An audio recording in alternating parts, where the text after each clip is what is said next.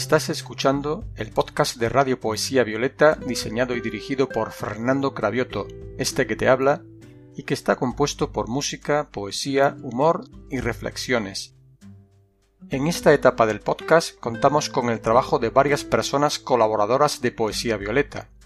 Si tú quieres ser una de ellas, ponte en contacto conmigo a través de cualquiera de estos medios. Mi página web fernandocravioto.gindofree.com o mi correo electrónico poesía.violeta.hotmail.com. Comenzamos con la emisión.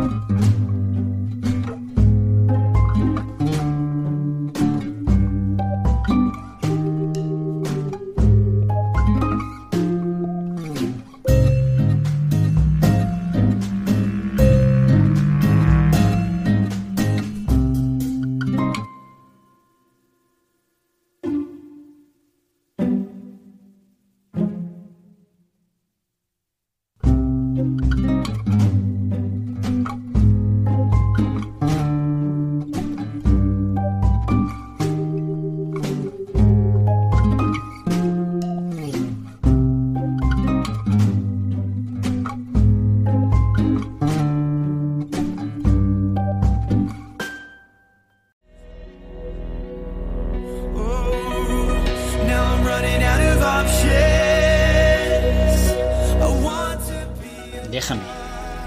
Poema declamado por su autor, José Águila. Déjame perderme en el azul de tus ojos, déjame perderme y no volverás a verme. Déjame intentar nuevas formas de amor, déjame intentar y ya no seremos dos. Déjame estrechar fuertemente tus manos, déjame estrechar nuestros lazos, déjame probar el sabor de tus labios, déjame probar serán momentos sabios, déjame enredarme la libertad de tu pelo, Déjame enredarme y sabrás cómo atraparme. Déjame llevarte por un mundo de pasión. Déjame llevarte y descubrirás un nuevo arte. Déjame abrazarte, solo sentirás un instante. Déjame abrazarte, después seremos parte del levante.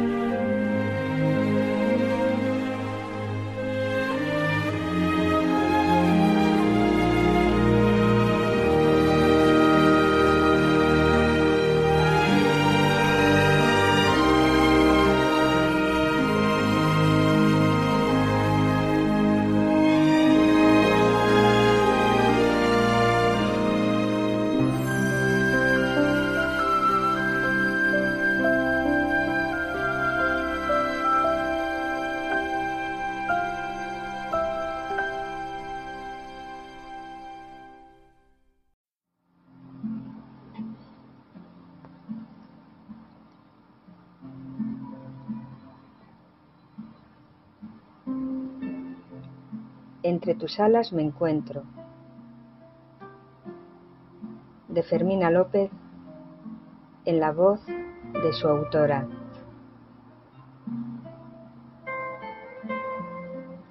Beso tu piel morena, me inclino sobre tu pecho. Me pierdo en sábanas revueltas y entre sus pliegues buceo para encontrar un resquicio que me acerque a tu cuerpo. El olor de tu piel, tan fresco, me produce sosiego, como si estuviera en un templo con olor a incienso.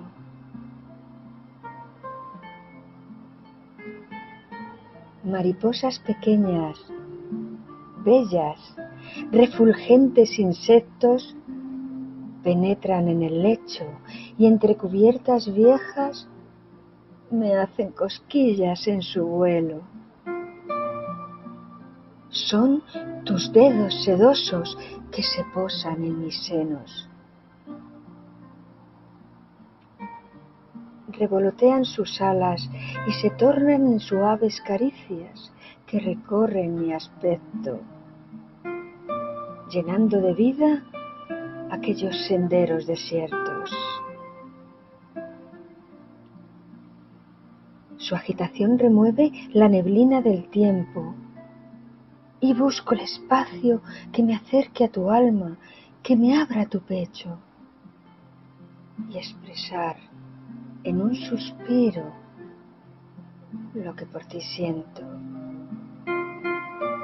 para quedarme prendida y no despertar de este ensueño.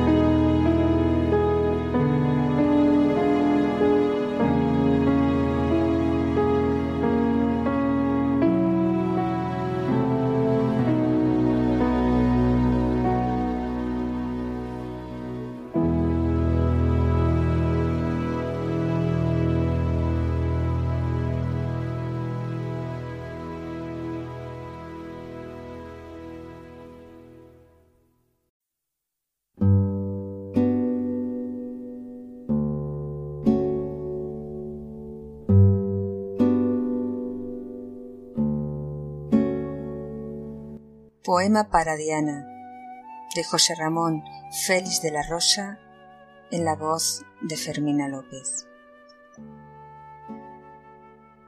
Diana era puro amor y era una gran artista y compartía su arte. No era nada egoísta. Diana era especial, de su sombra se reía. Fue modelo, fue cantante, le gustaba la poesía. Diana te dibujaba y te sacaba más bella, pues reflejaba en tu rostro el resplandor de su estrella. Era una hija excelente, buena hermana, buena tía, y sus palabras latentes de su alma le salían. A nadie quiso hacer daño, a nadie perjudicar, y como el oro en un paño, nos quiso siempre cuidar. Diana te sonreía y cantaba un ruiseñor. Toda ella era alegría cuando compartía su amor. Diana se derrumbaba y se volvía a caer, y luego se levantaba y volvía a florecer. Dejaba de respirar si eso te molestaba, y regalaba sonrisas, aunque tú ni la miraras. Quien cedía era ella, y siempre se rebajaba. Era fuerte aún enferma, era en verdad un hada. Dinamarca le atraía, era un imán para ella. Allí mostraba alegría y alegre era aún más bella. Era mujer solitaria, pero buscaba el amor. Y lo encontró cierto día. Y ese amor la maltrató. Diana se equivocó como te equivocas tú, como me equivoco yo pero era todo amor. Te daba hasta el cielo azul, te daba su corazón. Queridísima Diana, ahora me dirijo a ti. Quiero que sepas lo mucho que contigo fui feliz. Tus amigos, tus amigas te echan mucho de menos. La gente que te quería envía mensajes al cielo has dejado en nuestras vidas un duro halo de tristeza, pero te recordaremos siempre por tu fuerte entereza. Te fuiste un día muy lejos y fue para no volver. Estás en nuestros adentros. Te vamos siempre a querer. Pero hoy un lazo negro cuelga de mi ventanal un lazo que canta al cielo. Diana, descansa en paz.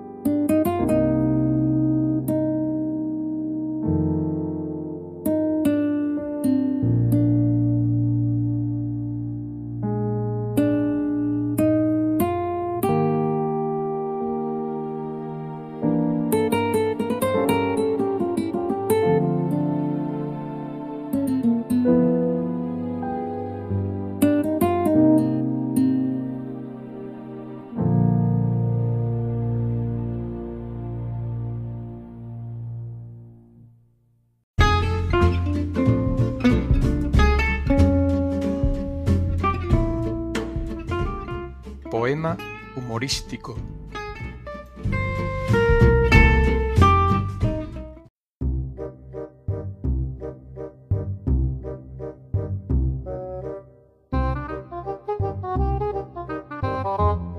El enano de la venta. Poema humorístico de Juan Eugenio Harzenbuch, en la voz de Fernando Cravioto.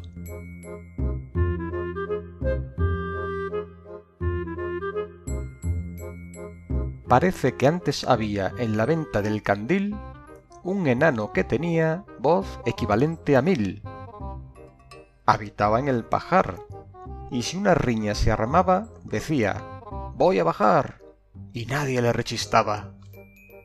Al oír la voz aquella, tan pujante sobre todas, esperábase tras ella ver un coloso de rodas. Negro, bisojo, feotón, barba azul, nariz adunca, sonaba pues el bajón, mas él no bajaba nunca. ¿Qué es lo que sucede abajo? bramó el enano una vez. Salga a verlo al espantajo, dice un chaval de Jerez. Allá voy, se oyó en un grito que nunca se dio tan fuerte. Ven, le contesta el mocito, danos el gusto de verte. En el portal un montón de gente en expectativa temblaba del bozarrón. El enano, quieto, arriba. Que voy, ven, que bajo, baja. No, sí. Era un barullo inmenso. El enano allá en la paja. No bajaba ni por pienso. Impaciente el jerezano de charla inútil se deja. Sube el pajar, y al enano me le saca de una oreja. Burlona estalló conforme, risa general sin fin, viendo, tras la voz enorme, un enanillo codín. Le iba a mantear la gente si no se escabulle listo, no viéndole qué imponente, qué triste figura visto. Al lorito perulero muy bien le salió la cuenta, pero al enano, el ventero, tuvo que echar de la venta. Para muchos es el coco de mayor autoridad quien habla mal, recio y poco, entre densa oscuridad.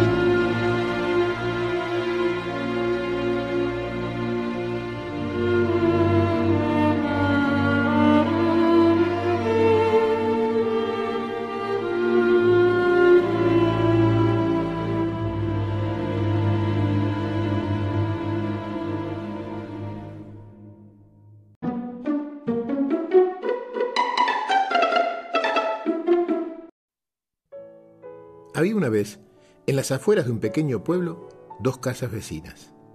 En una vivía un afortunado y acaudalado agricultor. Estaba rodeado de sirvientes y tenía acceso a todo lo que pudiera imaginar. En la otra, una casucha humilde, vivía un viejecito de hábitos muy austeros que dedicaba gran parte de su tiempo a trabajar la tierra y a orar.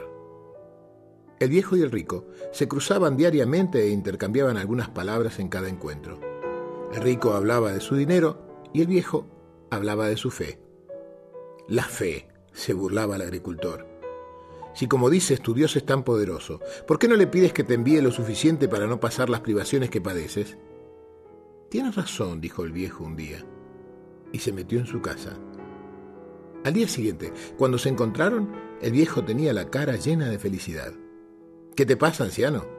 No me pasa nada, pero siguiendo tu consejo, le pedí a Dios esta mañana que me enviara cien monedas de oro. Ah, sí, dijo el hombre rico. Sí, sí, le dije que como he sido un buen hombre, como he respetado sus leyes, me merecía un premio y que elegía las monedas. ¿Te parece una cantidad excesiva? no importa lo que me parezca a mí, dijo el rico burlándose. Lo que importa es que no le parezca demasiado a tu Dios Quizás él crea que mereces un premio de 20 monedas, o de 50, o de 80, o de 92, quién sabe. Ah, no, dijo el anciano, Dios puede decidir si yo merezco el premio o no, pero mi petición fue muy clara. Yo quiero 100 monedas. Yo no aceptaré 20, ni 30, ni 92.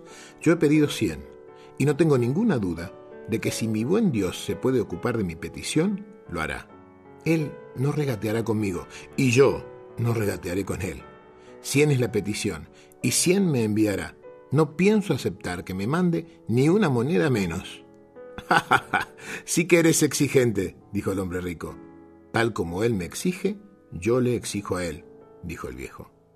Mira, yo no te creo capaz de rechazar las veinte o treinta monedas que te mande tu Dios solo porque no son cien, pues rechazaría cualquier suma inferior a cien, dijo el anciano. Sin embargo, si Dios cree que es poco y decide mandarme un poco más, entonces, entonces pensaría si aceptar el resto.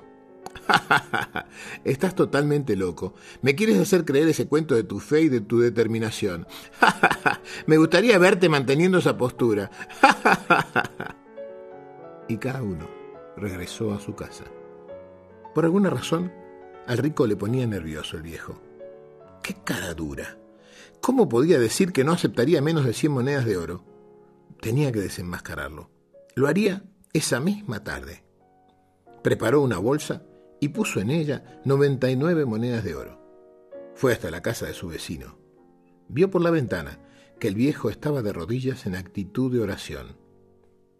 Escuchó que decía, Dios querido, ayúdame en mis necesidades. Creo que tengo derecho a esas monedas, pero recuerda, son cien monedas. No me conformaré con lo que me envíes. Quiero exactamente mis cien monedas. Mientras el viejo rezaba, el rico subió al tejado y le tiró las monedas por el hueco de la chimenea. Después bajó a espiar. El viejo seguía de rodillas cuando oyó el sonido de algo metálico que caía por el hueco de la chimenea.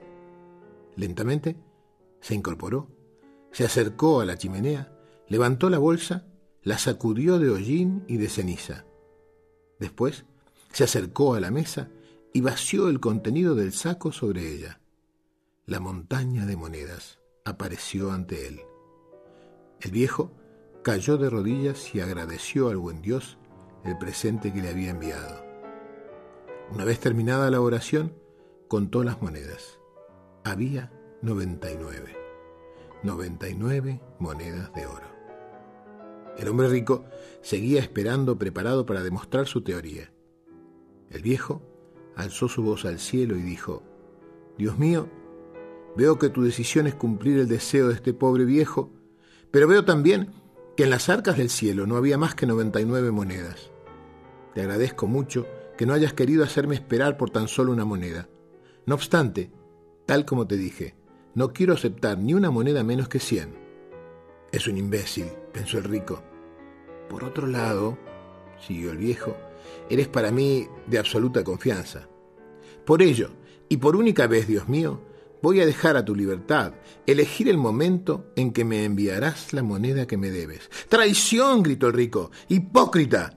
Y gritando, empezó a golpear la puerta de su vecino. Eres un hipócrita, seguía diciendo. Dijiste que no ibas a aceptar menos de cien, y ya te estás embolsando estas noventa y nueve monedas como si nada. Mentiroso, tú y tu fe en Dios.